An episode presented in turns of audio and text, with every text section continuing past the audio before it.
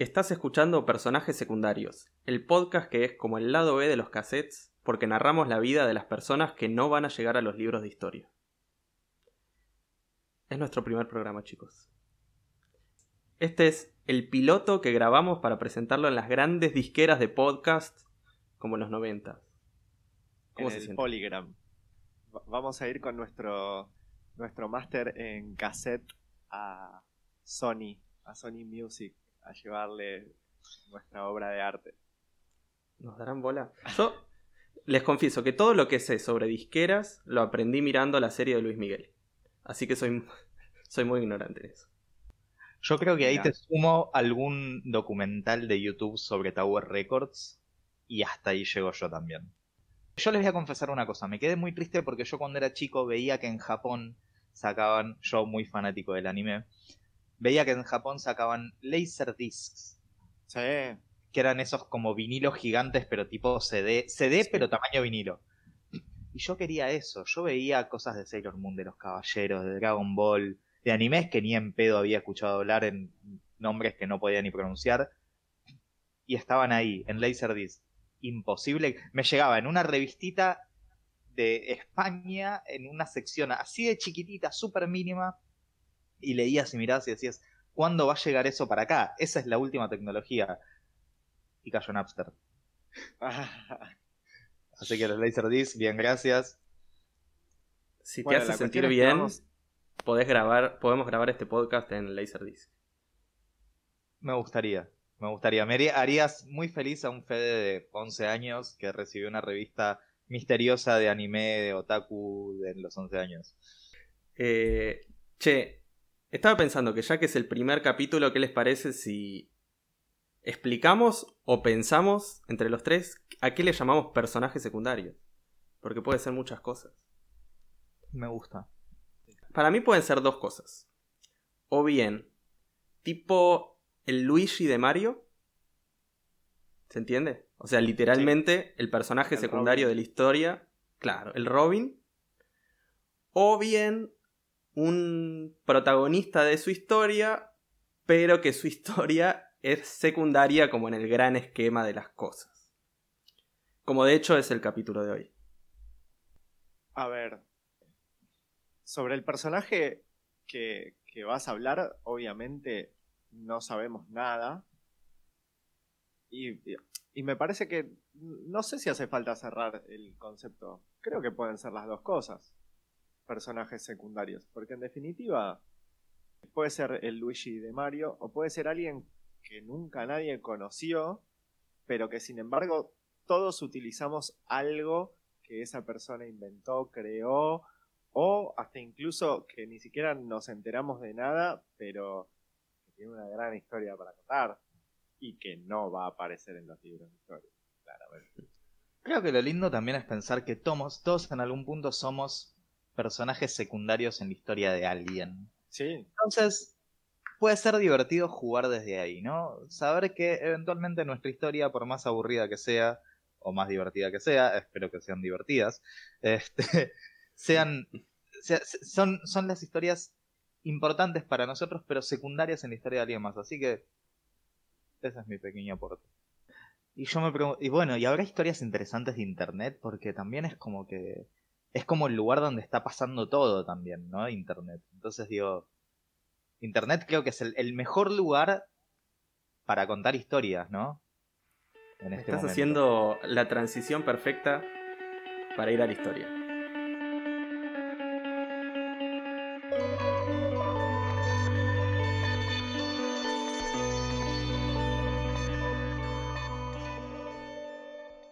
Vamos a hablar de una historia que si la tengo que resumir así rápido, tendría que decir, es una historia que escala.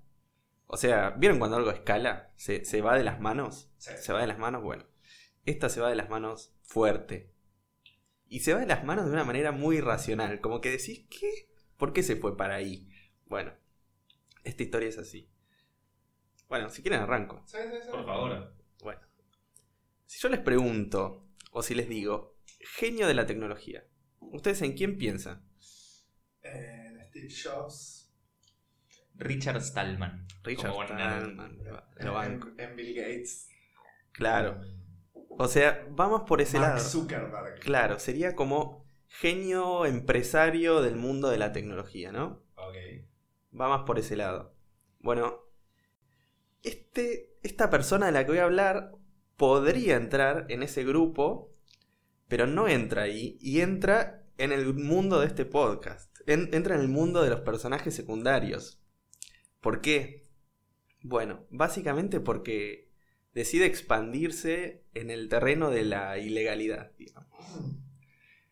Como una especie de Pirate Bay de la tecnología o... Puede ser, pero en un momento se va del mundo de la tecnología. O sea, se va al carajo, se va al carajo, básicamente.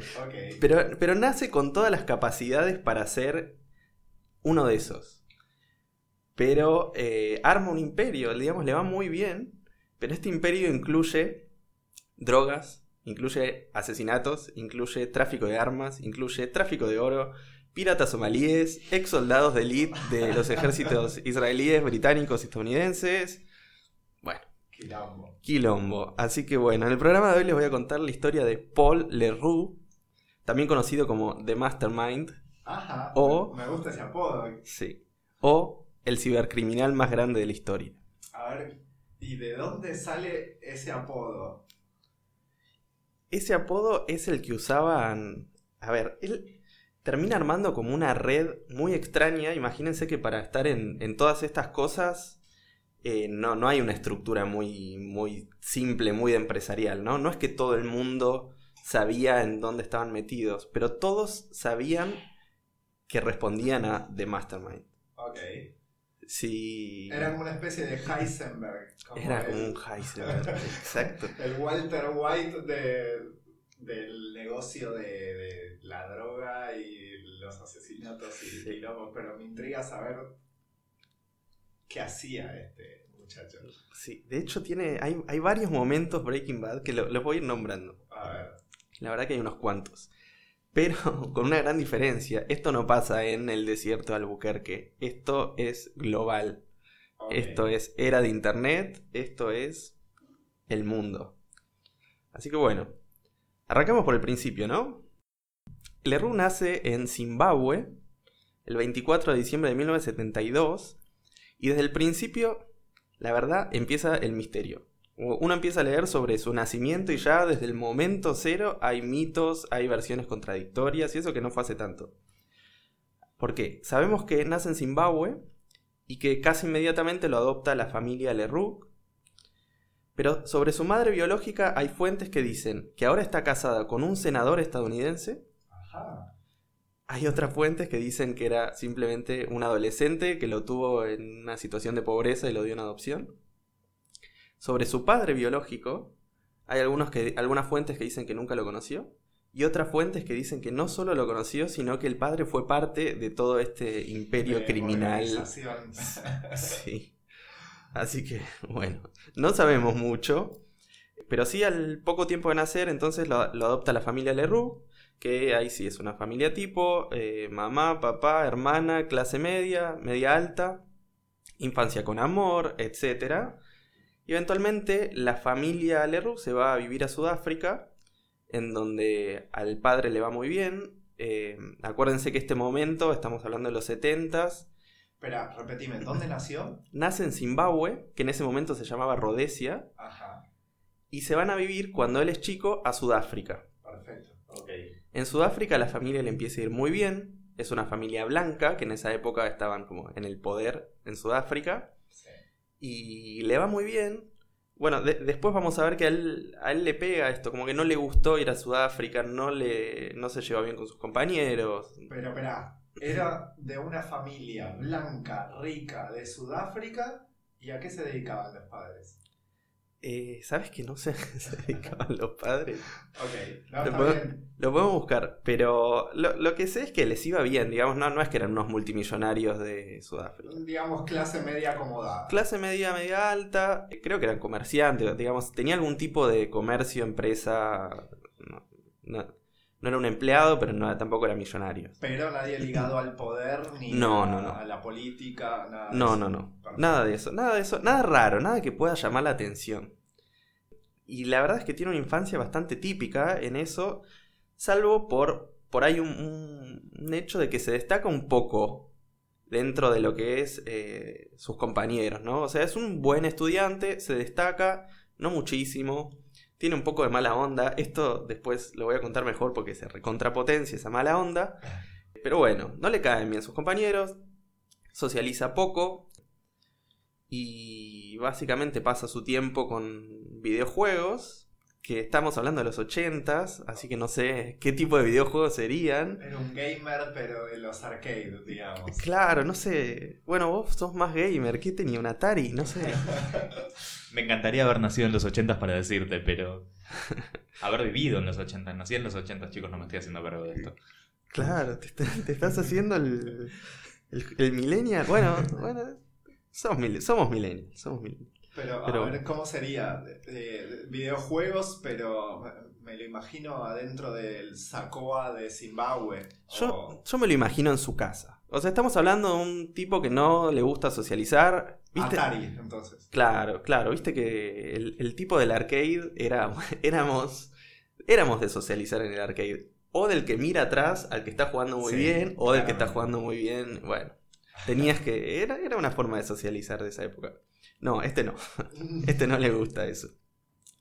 Bueno, sigue, sigue esta vida y a los 15 años, esto escuchen bien, esto, esto me hace acordar a para mí, te lo resumo así nomás, eh, del todo venía marchando relativamente bien hasta que empieza a marchar relativamente mal, porque a esta edad tiene su primer arresto.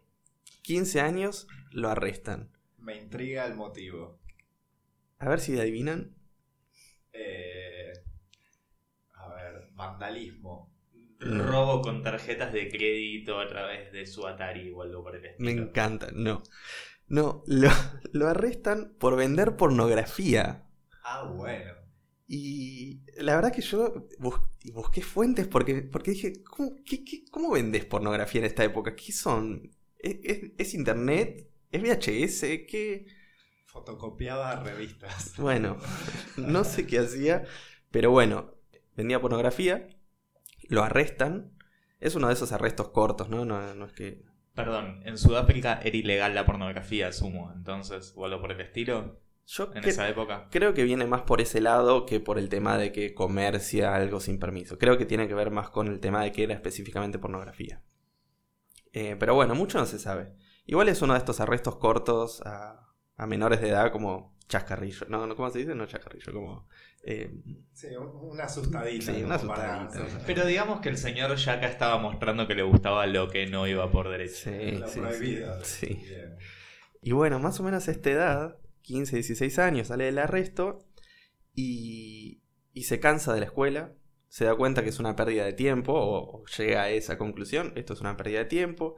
Aparte en Sudáfrica había, mm, había cosas como que, por ejemplo, se enseñaba el afrikanis o afrikaans, no sé bien cómo se pronuncia, que es una lengua muerta, pero como que todas esas cosas lo hastían. Entonces decide dejar el colegio. ¿Y qué hace una persona que, que no tiene muchas ganas de estudiar? ¿Qué tiene que aprender? Aprende a programar. Aprende a programar. Estamos en esta era ya, ya estamos en esta era y... y- Estamos hablando año, más o menos. Eh, a ver, y a ver, nace en el 12, 13 72, años. fines de los 80, no, 15, 16 años. 15, 16 años, nació en el 72, 82, 87. ponele. Claro, fines de los 80. Ok. Bueno, hace un curso de programación y ahí sí parece que se destaca en serio. O sea, el tipo acá muestra que es un crack en tecnología. Encontró su talento. Encontró su talento, empieza a profundizar en eso. En este curso parece que lo que sus compañeros hacen en un año, él lo hace en un par de semanas. Estamos hablando nivel, Nivel. nivel. Y de hecho a los 17 años ya consigue su primer trabajo de programador, con la particularidad de que es en Inglaterra, y no, no es un trabajo remoto en Inglaterra como sería hoy, se toma un avión y se va a vivir a Inglaterra. Eh, no sé, ahí sí, un LinkedIn, no sé, un Zona Jobs lo llamaron, pero bueno, no, tampoco sabemos a qué empresa va, pero le va, le va bien, le empieza a ir bien, se va a vivir a Inglaterra. Ahí conoce a la que después iba a ser su esposa. Al tiempo se van a vivir a Australia. Y lo que se sabe de él en esta época no es mucho. La mayor parte se puede ver todavía en internet, en foros. ¿Pero por qué? Porque este tipo ahí sí pela su mala onda. O sea, empieza a ser un troll. Un troll de los foros de internet. Un virulento. Sí. Un, eh, ¿Cómo se llama? Un hater. Un hater, exacto. hater, pero con niveles ya de, de racismo incluso. Ah, o sea, ¿Tenés idea de qué es foros? no. Ok, porque tengo un par en la cabeza. Para...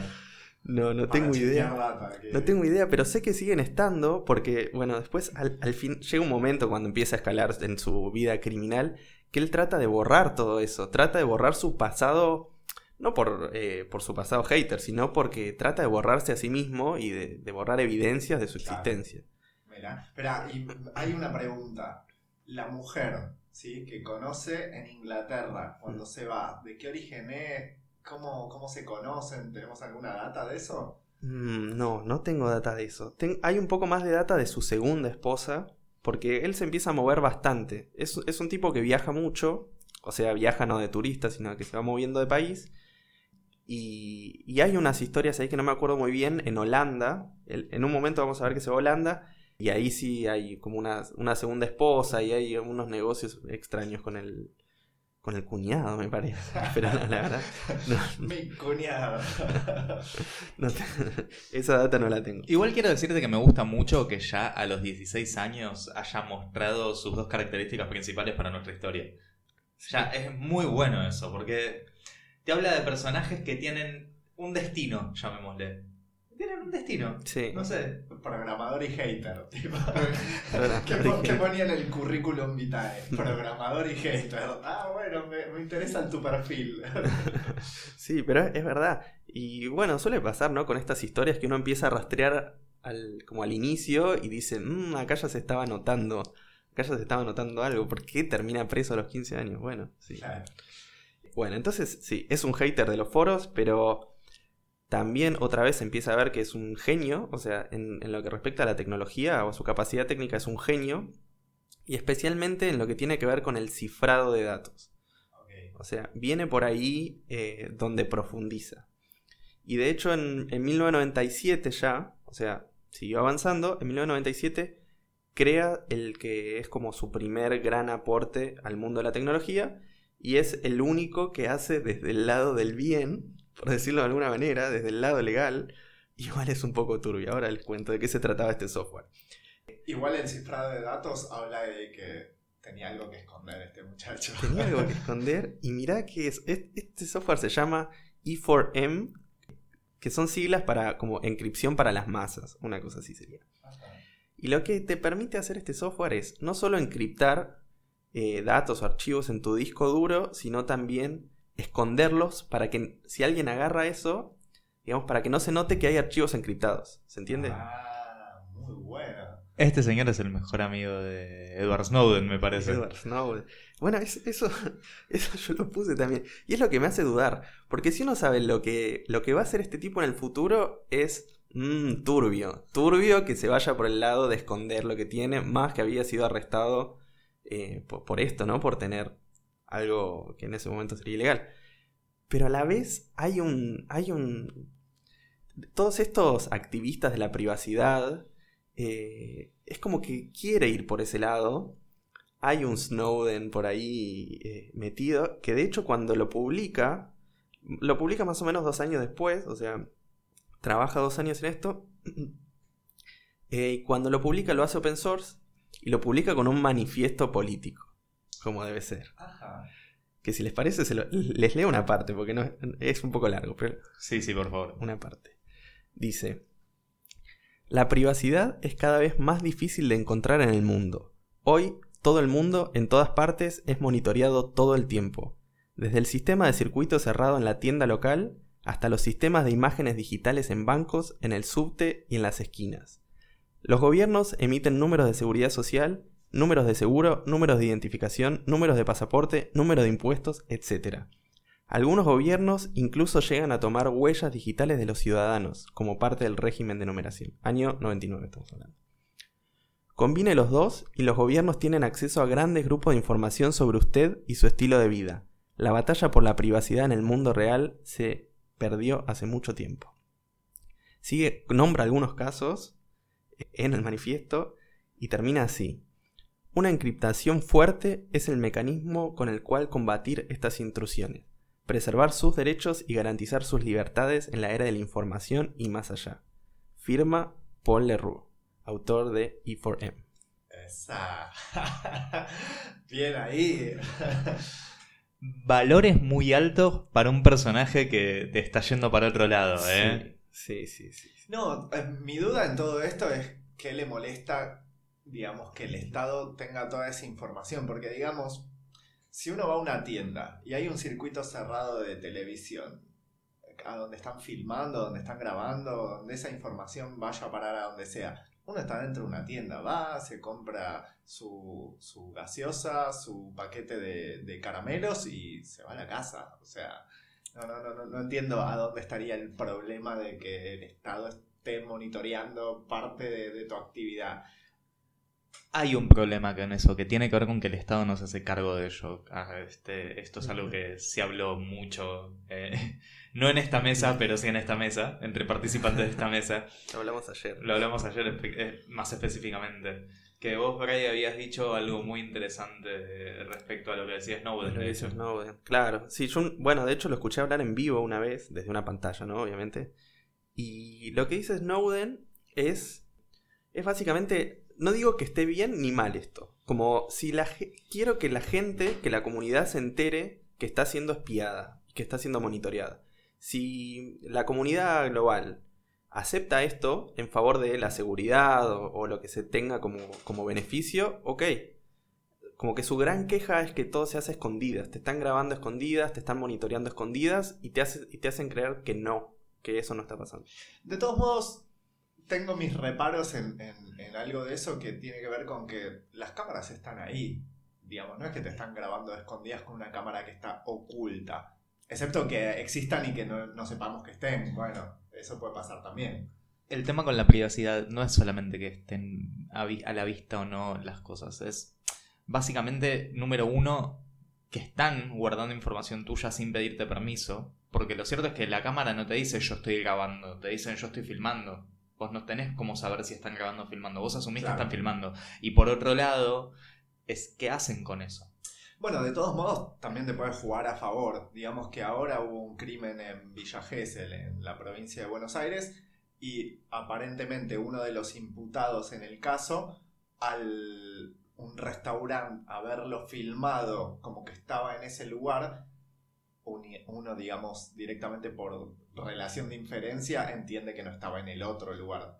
O sea que en algún punto hasta le vino bien esa falta de privacidad. Sí, pero ¿a costa de qué? Bueno, eso no, lo sabemos. En este caso no le salió el tiro por la culata. No, pero es, es uno de los casos, ¿no? También. Este, tipos como Snowden se tienen que escapar de todas las cámaras y de todo lo público porque lo persiguen a todos lados. Y el tipo lo único que hizo fue mostrar información de lo que estaba pasando, de algo que estaba pasando y que tendrían que hacerse cargo. Es, es, yo también, por otro lado, te lo digo desde un lugar, creo que ayer también lo hablamos con Bray, a mí no me importa que me espíen porque estoy sumamente metido. A mí me chufas un cable de eso en la nuca y no encontrás nada nuevo.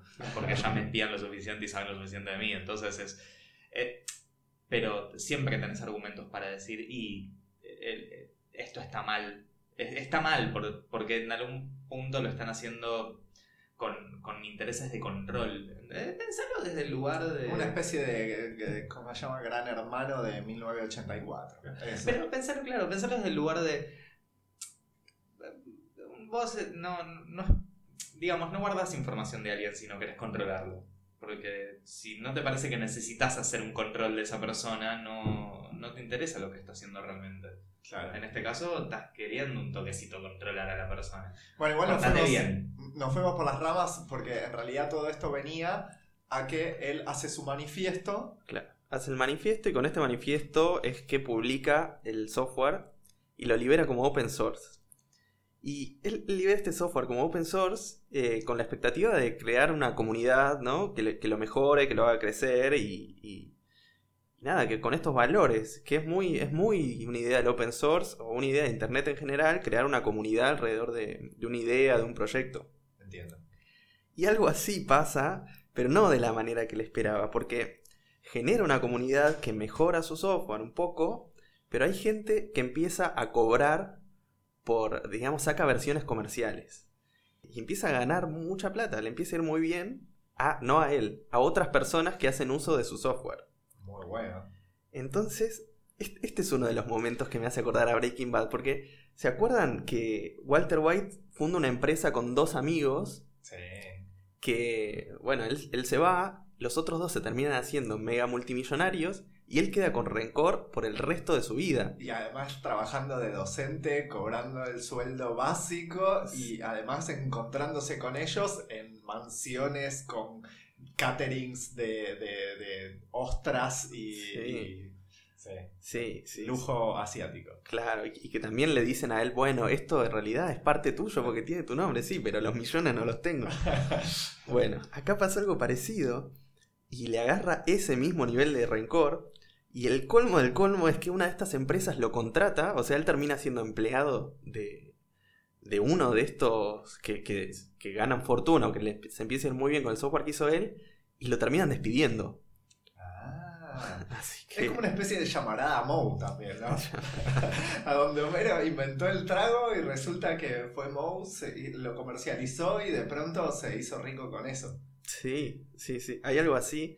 Y, y esto se empeora con algunos hechos, que son, estamos en plena eh, burbuja de las .com, que para el que no sabe, era una época, yo me acuerdo bien, era una época en la que cualquier persona que hacía una página de internet se hacía millonario, básicamente. Hacías cualquier negocio por internet que no funcionaba, igual te hacías millonario.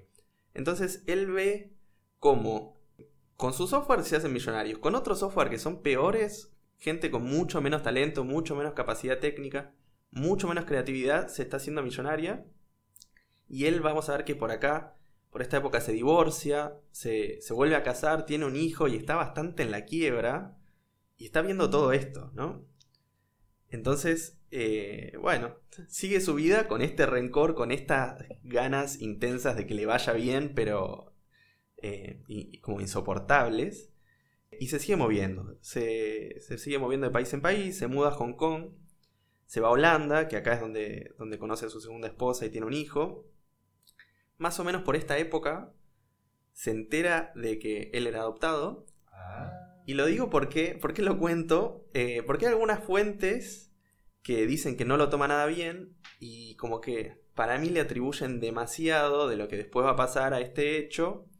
Eh, digo demasiado porque de- desde tomar mal una noticia o algo así, o que te pegue mal, a volverte un psicópata asesino, hay como un trecho gigante. Uh, pero ya quiero saber qué es lo que hizo. Bueno, bueno, lo voy a contar. A- agárrense porque, como les decía, esta historia empieza a escalar y empieza a escalar muy rápido. Porque en- en esta época es que empieza a crear su imperio criminal. ¿Cómo arranca? Crea una compañía que se llama RX Limited, que se dedica a vender drogas de prescripción médica con prescripciones ilegítimas. Ilegítimas. Noten que no digo ilegal, sino ilegítimo porque hay como una zona gris. Y funciona más o menos así. Un usuario quiere comprar una droga que clínicamente no necesita, o sea, una droga legal, pero de prescripción, que clínicamente no necesita. Morfina. Por Eh. ejemplo, vende, más que nada las drogas que vende son eh, como calmantes, ¿no? Ah, Pero sí. tiene, tiene, o sea, es gente que la quiere comprar o con fines recreativos o también, el otro día estaba leyendo que hay un... A ver, el, el- el sistema de salud de Estados Unidos es bastante perverso. Puede ser que te quedes sin seguro. Y bueno, entonces se encontraban en, en estas, en estas farmacias por internet que empiezan a surgir eh, algunas formas de, como de conseguirlo más barato.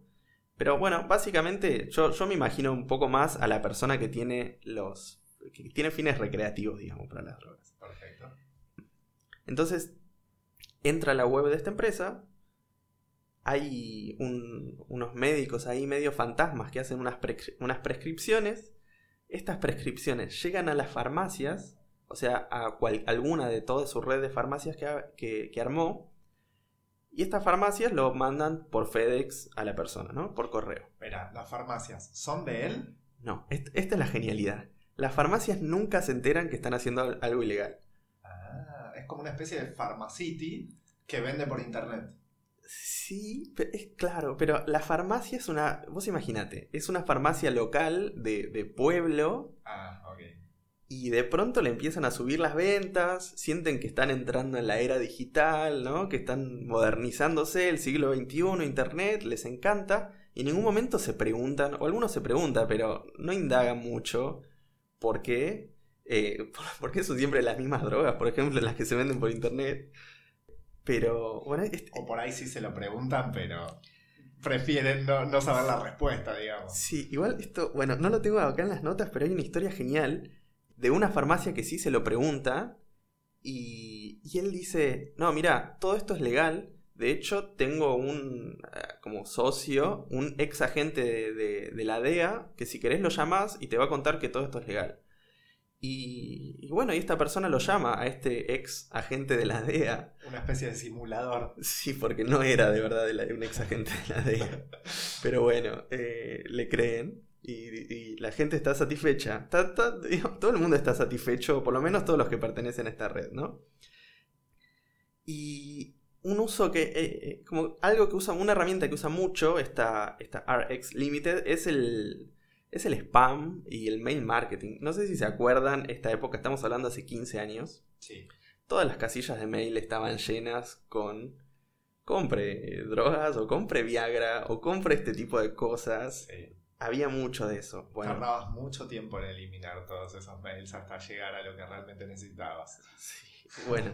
Él, eh, Paul Leroux hace mucho uso de esto. Ahora vamos a ver bien por qué. Pero le funciona, le funciona muy bien. Esta empresa empieza a dar rápido más o menos unos 5 millones de dólares de ganancia por mes. Hermoso. Epa. ¿Sí? Después va a ganar más, vas a ver. Entonces, estamos hablando de, de una empresa bastante grande que opera principalmente en Estados Unidos. Es, es un poquito global, hay varios países. Tiene oficinas en distintos países, pero el mercado fuerte que está atacando es el de Estados Unidos. Para, para, para, para. Tiene oficinas. O sea, a ese punto de legalidad, entre comillas, llega. Sí, no sí. es, porque yo estaba pensando de repente en compararlo con The Silk Road, que es la, la- el portal de venta de drogas de, No. de Tor, ¿no? Sí. De Dion Router. Y, y uno esperaba que, que venga por ese lado porque estás haciendo una tramoya violenta. O sea, dale. Claro, no, no, no, pero acá no hay, no hay deep web, no hay nada de eso. Esto está abierto, pero hay algunas cosas de esas. Pero no son coworking. Son oficinas. No, oficinas. De, esta, este, de este tipo le está yendo muy bien. Claro. Ya para esta época le empieza a ir muy bien. Cumple su, su mandato de hacerse rico. Perfecto. Pero más que nada lo que tiene en muchos países son tipo call centers. ¿No? Porque hasta si compraste una vez te llaman y te dicen querés más, te mando. Ajá. Tiene mucho de esto. Pero las oficinas principales no estaban en Estados Unidos ni donde estaban todos estos call centers, sino que estaban en las Filipinas. Sí, digamos, eh, legalidad, eh, índices de, no, no vamos a llamarlo legalidad, como institucionalidad medianamente eh, ay, Sí, no sé favorable para este sí, tipo de favorable para actividades. actividades no del todo legales. ¿Tenemos idea de si Filipinas tiene extradición a Estados Unidos? Ah, no lo chequeé, pero tiene sentido. Tiene sentido que no. Espera, Bueno, no, no- el- no quiero spoilear nada, así que no voy a decir lo que estaba por decir. Igual la base de operaciones es siempre en Estados Unidos, ¿no? Desde eh, Sudáfrica, en este caso Filipinas, donde, donde montan la empresa, y base operativa en Estados Unidos, no hay otros países. Hay. A ver, el principal mercado es el de Estados Unidos, pero por ejemplo, una de las cosas que se sabe es que tenía oficinas y call center en Israel. Ajá. que yo, yo digo, ¿para qué crees en Israel un call center? No es que es un lugar barato. Me imagino que, que debía tener eh, compradores en otros países. Pero tal vez no, tal vez no. Su mercado principal está en Estados Unidos y donde después lo van a empezar a, como a, a perseguir, entre comillas, es siempre Estados Unidos. Perfecto. Pero bueno, es una empresa grande, tiene oficinas, tiene empleados. se dice que con los empleados era bueno, que era como un buen jefe, que escuchaba para el, el que venía con sugerencias, traía regalos, cosas así. Y Pagaba todos sus impuestos también, me imagino. Como para no levantar la perdiz. debía pagar algún tipo de impuestos. Igual hay unos temas de lavado de dinero también ahí. Ah, o- Sí, sí, pero esto, esto claro, esp- espera que empiece a escalar más. Ya como que la, hay autoridades en Estados Unidos que quieren empezar a, a frenar esto. En esta época empieza a haber también como una epidemia de, de drogas y drogadicción. Y, ¿Qué año estamos hablando? y estamos hablando después de los 2000 y pico. Ok. Después de los 2000 y pico. Entonces, es- las autoridades de Estados Unidos quieren frenar esto y lo que intentan hacer al principio es algo que nunca funciona, que es eh, bajar cierto o bloquear ciertos dominios de Internet, ¿no? La- ciertas URLs, por lo menos para lo que es el, el usuario estadounidense. Eso está en 2005, 2010. Claro. Eh, pero ¿qué hace Leroux que siempre está un paso adelante y que era un genio tecnológico? Crea una empresa en Filipinas, base en Filipinas, que se llama AV Systems y que es una empresa proveedora de dominios. O sea, arma como su propio GoDaddy Entiendo. y, y crea un montón de dominios, todos los que se le antojan, potencialmente infinitos dominios, cada vez que le bajan uno al minuto hay otro. Y acá es cuando entra la magia de los mails, porque no es que el usuario tiene que acordarse, la- ah, tengo que entrar a farmacia no sé qué.com. No, a vos te llega un mail, vos le haces clic y llegás. Claro. No, y es que tiene la base, ya tiene los clientes. Ya el tiene tipo todo. hizo los clientes. Sí. Armó el, el kiosquito de cero, digamos. Se puso en una esquina y ya tiene al hombre que le viene a comprar los puchos todos los días. Sí. Cierra por todos lados. Ahora, Leroux ya para este momento se, es como que está viendo un poco la ilegalidad de todo esto. Entonces empieza a generar eh, empresas fantasmas, empieza a generar varios nombres, tiene, tiene muchos nombres. Entonces esto lo hace bastante difícil. Es como, es como todo intraqueable esto. Pero igual la- la- las discusiones sobre si la operatoria era legal o no están ahí. Es como que hay una zona gris. Lo que es seguro es que todos los que trabajaban para él en ese momento pensaban que estaba haciendo algo legal y legítimo. Claro. O sea, para, las- para los empleados, todo bien. Ahora, les pregunto, ¿qué hacen los emprendedores que les va bien, que, le, que arman una empresa multimillonaria en este punto? Venden. ¿Vos decís? O, o se retiran jóvenes, venden, se van a vivir ahí a la playa paradisíaca, o quieren más. Ay, depende, depende. Si vos me preguntás a mí, yo vendo todo, me tiro en las Islas Caimán a tomar sol y, y- y tomar piña colada. Pero me imagino que, e- sobre todo con los antecedentes de nuestro amigo, ¿no? Está como en, en- en una materia gris que, bueno, no importa. Sí, sí. Yo, yo creo que todo- todos los que no somos empresarios multimillonarios decimos vendo y me voy a una isla. Sí.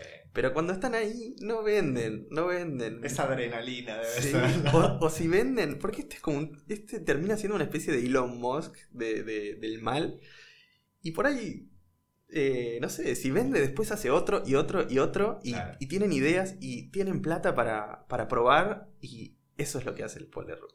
Pero, pero siempre cada vez más turbio todo. Acá, eh, a ver, eh, cuando pensaba cómo contar esta historia, hasta ahora la vengo contando como en una línea temporal, ¿no? Sí. Pero acá pasan tantas cosas, todas juntas, en tan poco tiempo, que es imposible, es imposible seguirle la línea temporal. Entonces lo que voy a hacer es dividirlo en categorías. A ver. Ok. Bueno, categoría 1, armas.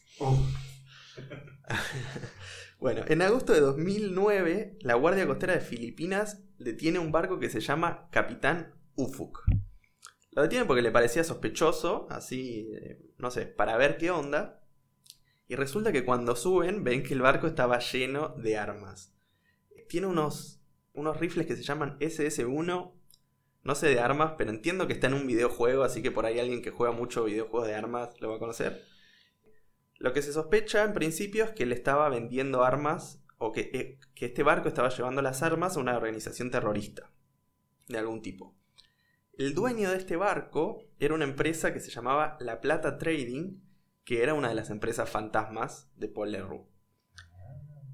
El nombre de él no aparece en, eh, como en el organigrama de esta empresa fantasma, pero sí hay directivos y hay gerentes que son de verdad, que son personas. Después, cuando lleguemos a otra categoría, les voy a contar qué pasó con, estas, con estos directivos, pero bueno. Famosos prestanombres, ¿no? ¿Serían como una especie de testaferro? o- Estaban metidos. Ah, estaban. estaban metidos y, bueno, spoiler alert, mueren. No. Estos mueren.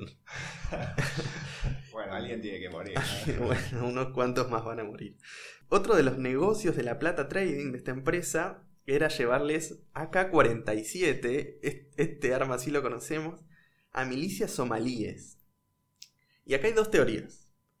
La más descabellada, la teoría más loca, dice que Leroux estaba armando su propio ejército, su propia milicia y tenía intenciones de invadir las Islas Maldivas. Ajá. No sé por qué las Maldivas, pero es una de las dos teorías.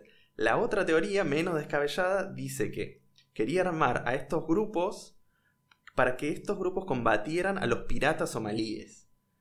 O bien porque le robaban cargamento, Ajá. o bien porque le eran competencia. Hay un montón de negocios acá que la verdad que ni los voy a nombrar porque son un montón, pero él ha- hace este tipo de cosas. O sea, quema barcos de competencia, todo turbio. Esto lo, lo iba a contar un poco más al final, pero quiero que quede claro que este es un nerd técnico y todo esto lo controla y lo hace desde su computadora. ¿eh? Claro. Nada de él tirándose al mar, nada de nada. No se imaginen eso, este está en su computadora. No es un misión imposible. No, no, no. Ah. De- los contrata gente, la contrata por internet o la contrata ahí haciendo, no sé, contrata a uno que después contrata a otros, pero él no se mueve. Ok. En 2012, la DEA consigue de alguna manera pinchar su teléfono. O sea, para este momento ya saben, la DEA sabe quién es, sabe su nombre. Esto no lo conté, pero eh, en uno de... Al, al principio él no sabe que va a armar un negocio súper ilegal. Y vieron eso que decía que en un momento empieza a tratar de borrar su historia. Sí. Bueno, no lo hace, no lo consigue hacer del todo. Se olvida una, esa una estaba ligada a la, a la cuenta de FedEx por la que iban los, digamos, las drogas de la, de la primera farmacia, ¿no? De estas. No dejó su cabo suelto. Dejó su cabo suelto. Entonces, la DEA sabe quién es, sabe, sabe su nombre, incluso saben algunos de los nombres falsos que usa. Y por ahora, por lo único que lo buscan es por el tema de las farmacias, no saben nada más. En un momento consiguen pinchar su teléfono, no sé cómo, y descubren que tenía en un almacén en Hong Kong 24 toneladas de nitrato de amonio, que estaba etiquetado como otra, otra sustancia. ¿Para qué? No sabemos para qué. De hecho, yo no sé de química, pero básicamente esto son cantidades demenciales de explosivos. Quería volar algo. Al- algo, grande, algo grande o muchas cosas. Bueno, otro, otro cargamento en el que se dice que él estaba involucrado, esto no, algunas cosas después se demuestran, algunas no, pero bueno, hay gente que confiesa algunas cosas, es en un cargamento que atrapan que llevaba misiles y tecnología para guiar esos misiles a Irán. Ajá. Básicamente este tipo le vende armas a cualquiera. Claro. Cualquiera, no, no. Ya es- esa parte ideológica por No hay la- principios. No, no hay principios. No hay principios. Y siempre que mueve algo, sea lo que sea, lo hace eh, a través de sus propios barcos y sus propios aviones. Ya para este momento, Claro, tiene su propia flota, Tiene todo. sus propias armas, ejército. Está, está- está bien armado el muchacho. está muy bien organizado. Bueno, categoría 2. Uh, para, para cuántas categorías tenemos. Tenemos, tenemos pocas porque dejé algunas afuera para que esto no se Ah. vaya tanto. Pero bueno, categoría 2, asesinatos. Oh. Sí, Estamos hablando de que una persona atrás de una computadora, sí. un nerd básicamente. Estamos hablando de un nerd.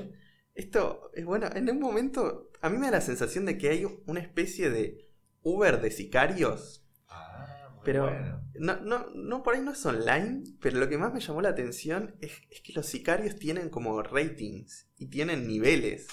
Claro. Entonces él de alguna manera consigue meterse en ese mundillo a partir de uno o dos como jefes de seguridad que contrata al principio. Entonces tiene, arma, por un lado, este, este tipo de ejércitos, pero por otro lado, contrata de, de, esos Ubers de sicarios a los mejores. Me imagino termina el, trabajito del sicario y le pone cuatro estrellas porque resulta que te dejó dos cabos sueltos en, en, Moldavia o en Tailandia, ¿viste? Eh, usó estrellitas ninjas en lugar de usar el facón que yo le dejé. Este tipo no es recomendable. Sí, sí, no, no, los explosivos que usó no, no estaban homologados por la, la, Organización Internacional de Rifles. Bueno, está bien.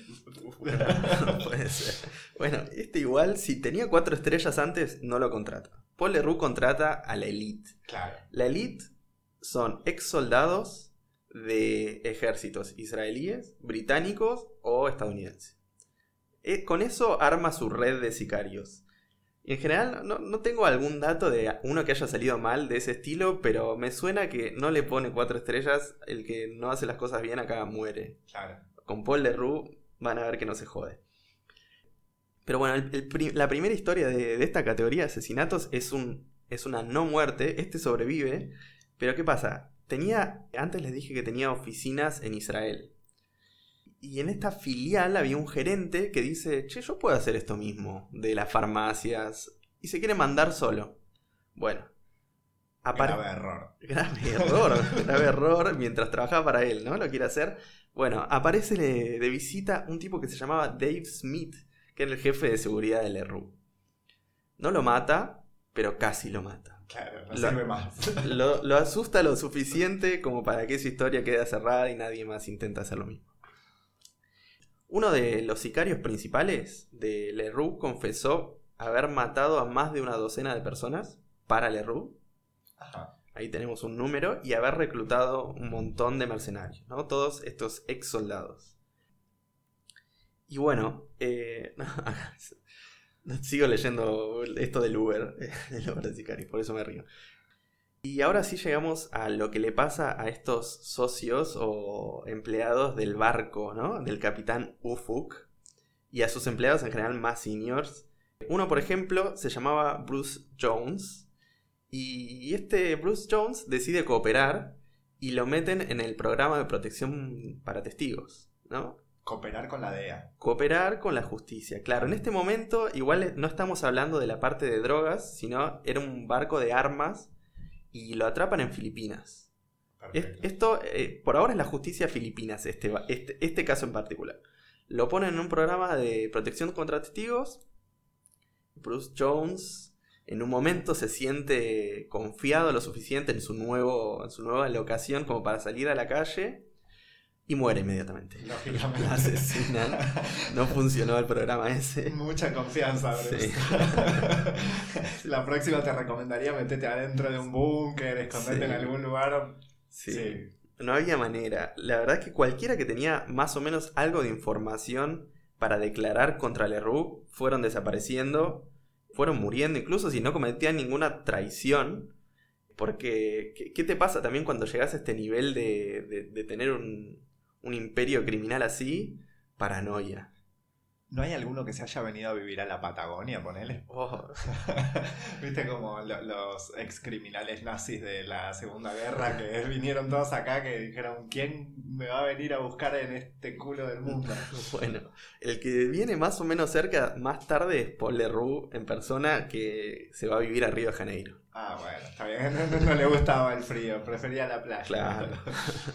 Pero bueno, entre este grupo de personas que mueren está el propio abogado, que se llamaba Joe Frank Zúñiga, que bueno, salió de la casa y nunca más nadie lo volvió a ver. O sea, acá tenemos casos de estos, casos de drive-by shooting, ubican cuando pasa un auto con una UCI y dispara. Bueno, tenemos casos de estos. Pará, pero eso es directamente salido del padrino. Eso es directamente salido del padrino, ¿no? Sí, sí, sí. Hay, hay de eso también. Hay de todo parezca un accidente. hay, hay pocos casos que después, pocos de estos asesinatos que después Paul Leroux va a confesar. Uno es de una mujer que se llamaba Noemi Edilor, que era un agente de bienes raíces que en teoría le dijo a él que, iba, que ella podía sobornar a algunas personas y conseguirle algunas cosas ilegales. Pero en un momento se arrepiente, Claro. decide no hacerlo. Bueno, ¿qué hace Ya Paul? era tarde. Claro. Paul Leroux manda a uno de sus sicarios que se hace pasar por cliente, que quiere comprar una casa y no sabemos más sobre Noemi Edilog. Otro caso es de una mujer que se llamaba, este caso es parecido, pero ¿qué pasa? Se llamaba Catherine Lee y estuvo involucrada en una estafa, pero el estafado fue Leroux. O sea, un grupo de gente decide robarle 3 millones de dólares a Paul Leroux. Si se los hubiesen pedido prestados, hasta por ahí se los daba, ¿no? Puede ser. Era una mejor estrategia porque todos los involucrados en esta estafa terminan muertos. Claro, No podés robarle en esta época a, a Paul Leroux. claro. Y en Bueno. otra tampoco te lo recomendaría. Porque si es tan rencoroso, te anota en su lista negra y después te manda a buscar con algún sicario 20 años más tarde y te- te mataron, pero no sabes por qué. Mirá qué justo que lo decís. Porque en un momento atrapan a uno de sus sicarios que se llamaba Ronald Bar- Baricueto y lo atrapan con un listadito justamente. Ah, la lista negra de Paul Leroux. La lista negra que recibió él, la, como la lista del mandado, que en este caso tenía creo que 12 personas, no me acuerdo, como un poco más de una, de una decena de personas. Y él lo único que confiesa es que en realidad lo contrataron para matar a un periodista que se estaba acercando demasiado a la verdad. No, no sabemos quién es este periodista y no murió. Porque, porque por suerte atraparon a este hitman. Funciona el programa de protección de, de los. eh, ¿Cómo se llama? De, De testigos. de testigos. sí. Y me parece que en este caso sí. Pero como sea, en este momento había un clima de, de miedo entre todos los que trabajaban cerca de él, socios, empleados, ya estamos hablando de una paranoia muy grande. Año. Fueron varios años esto, pero estamos, todas estas cosas son entre 2009, 2010 y 2012, 2013. Perfecto. Son todos en esos años. Y pasamos a la categoría 3, que es la preferida de este muchacho, que es la categoría drogas. Porque él nunca abandona el, el negocio este de las farmacias, nunca lo abandona, pero se mete de lleno en las drogas, ahí ahora sí, nivel global, nivel eh, cartel. Oh.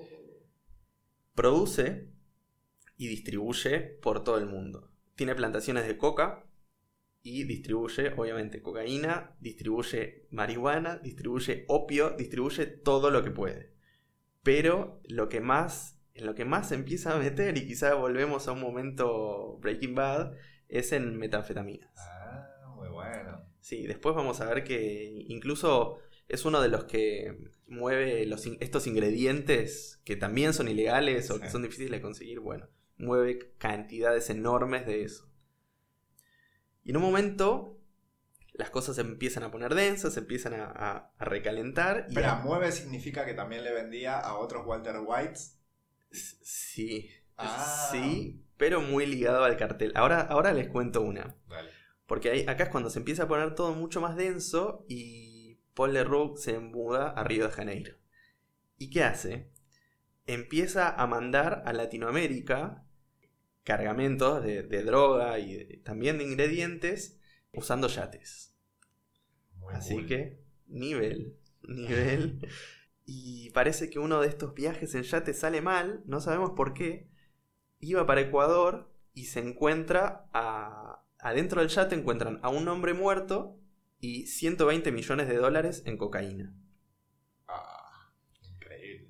Así que bueno, Una alta fiesta, se hizo el muchacho. eso fue solo un viaje y solo un yate. No lo, Esta fiesta o como le dicen en otros lados. No, no puedo, no puedo.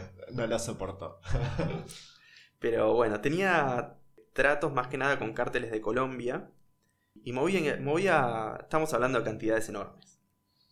Eh, bueno, para este momento obviamente la DEA seguía, le seguía los pasos por todos lados. Ya sabían que Leroux estaba detrás siempre del negocio de las farmacias. Todavía no, no saben todo lo demás. Le detectan las empresas fantasmas, le detectan los nombres falsos. Y básicamente hacen una cosa que es la que nos lleva al final de la historia. Que, ¿Qué es lo que hacen? Se contactan con él y se hacen pasar por un miembro de un cartel de Colombia. Y organizan una reunión personal en Liberia. no sé por qué Liberia, pero la DEA se contacta con la policía local y le dicen, hola muchachos, está por ir alguien que llamamos Paul Leroux, necesitamos que lo apresen.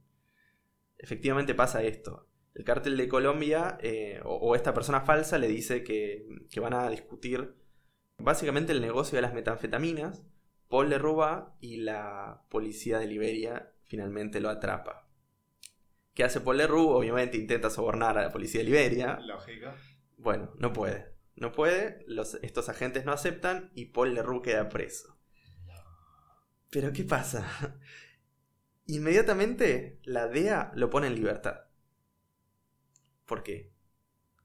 ¿Qué? Porque sobornó a alguno más arriba. No. ¿Qué hizo Paul Leroux? Dijo, voy a cooperar. Voy a mandar al frente a todos mis ex empleados, a mi secretaria, A a, a todos los que firmaron algún papel en la empresa. Uy. Exacto. Es ese tipo de criminales que cuando lo, lo atrapan dice, cuento todo, hablo.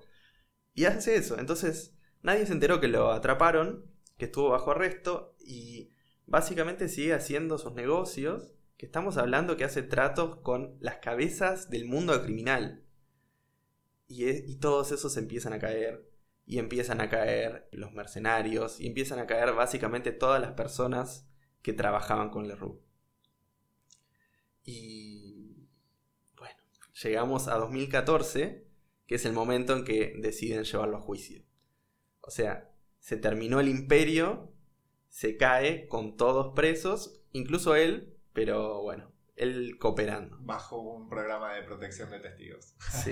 No, no, no, porque él se seguía moviendo, ¿eh? El, el arreglo fue, vos seguías haciendo todos tus negocios y nosotros de ahí sacamos pruebas para agarrar a cada uno Ah, está bien. con los que, bueno, sí. Así cooperó. 2014 llega a juicio y se declara culpable, obviamente, por un montón de cargos que incluyen tráfico de metanfetaminas, venta de tecnología a Irán, este es específicamente el cargo, asesinato de siete personas, hubieron muchas más, pero él confiesa siete, fraude, sobornos, bueno, etc. Esto 2014, ya pasaron más de 5 años, todavía no se dictó sentencia, Paul Leroux está preso en Estados Unidos y la justicia estadounidense no, no dictó sentencia todavía, pero lo que se espera es que cuando esa sentencia no sea tan, tan larga como uno se imagina, como uno querría, justamente por esta colaboración con la DEA. Mira. Claro, además todos nosotros tenemos expectativas de contratarle sus piratas somalíes a este señor. Sí, sus milicias somalíes para invadir las Maldivas. Mm, O por ahí lo que termina sucediendo es que queda preso sin condena, en algún momento la causa prescribe y Paul Leroux en- lo tenemos en la Patagonia esquiando en Bariloche un invierno en 2023, por ejemplo, con, con su mujer y su hijo. Tiene un, un hijo. Tiene un hijo. No sé qué va a pasar. ¿Y Eh, su hijo, el heredero de todo esta, este imperio, se sabe algo? No, no, no. Por lo menos yo, yo no sé mucho porque, porque una de las cosas que él acuerda con la DEA en, este, en esta negociación es que protejan a su familia. Porque él, claro, obviamente, cuando empezaba a saberse esto, iban a, alguien iba a ir tr- detrás de su familia. Claro. Entonces no se sabe bien a dónde están. Se sabe que eh, la DEA o en general las autoridades estadounidenses los están protegiendo. Perfecto. Y bueno, este, la verdad que este es el final de la historia. No hay mucho más que, que haya pasado todavía. A mí, no sé qué piensan ustedes, pero a, mí las cosas que más me llaman la atención fueron, en principio esto, ¿no? ¿Cómo escala de... Tenés un nerd de computadoras que es un empresario que hace un emprendimiento medio turbio, le está yendo bien, y cómo se va a tráfico de oro, tráfico de armas. Estamos hablando de un tipo que hacía tratos con las personas más turbias y peligrosas del mundo. Y se va y, y crea literalmente un imperio global de todo esto. Y la segunda cosa que me llama mucho la atención es que lo hace desde su computadora. Desde el living de su casa. Desde el link de su casa, su playita en Filipinas con wifi. Hace home office, toma café en Starbucks, está sentadito al lado tuyo y por ahí está planeando un imperio y, manejando sicarios. Bueno, Sí. sí. podría pasar tranquilamente. ¿Sí? Ojo la próxima vez que vayas a Starbucks y mires mal al, al- al nerd que está programando porque por ahí viene un sicario a buscarte y resulta que era un Paul Leroux que, que está trabajando en, en algún tipo de programación de, de algún sitio turbio. ¿Quién sabe? Pues todo puede ser. Hoy en día todo puede ser. Pero bueno, eh, entonces es un, es un tipo que tenía, creo yo, todas las capacidades para ser un, un eh, Mark Zuckerberg, un Elon Musk, pero que se va, se va para el otro lado. Se va a la mierda, Se va a la mierda, se va a la mierda. No, a mí lo, lo que más me llama la atención justamente es eso. Si ya está, ya te consagraste, es la adrenalina lo que te gusta, te gusta el vértigo, te gusta el poder.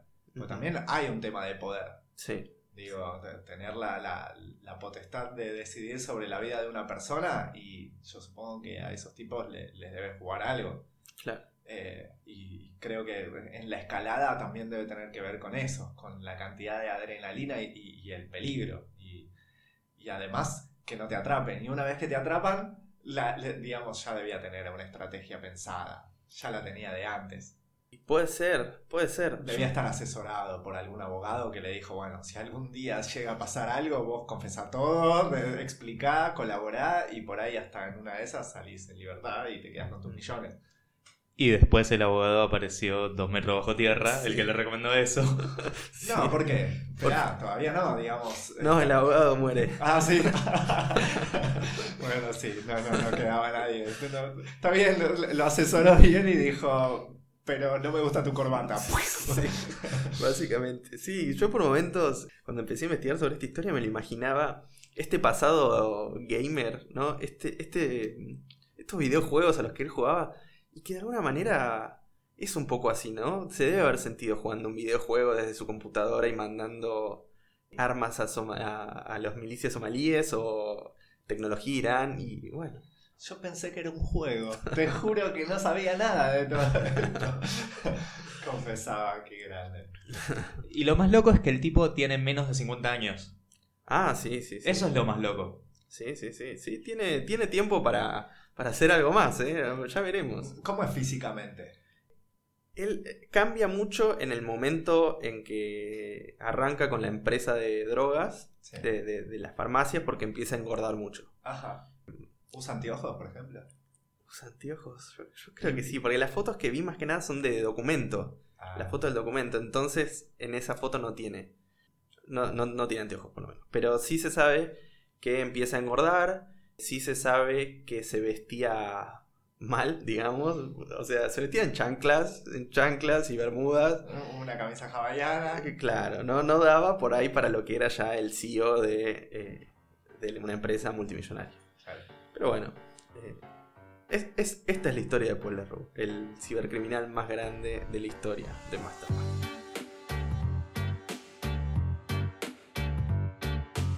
Este capítulo fue grabado por Federico Mariño, Julián Bocián y quien les habla, Brian Gilbert. Recordá que podés comunicarte con nosotros y ver más contenido en personajesecundarios.com.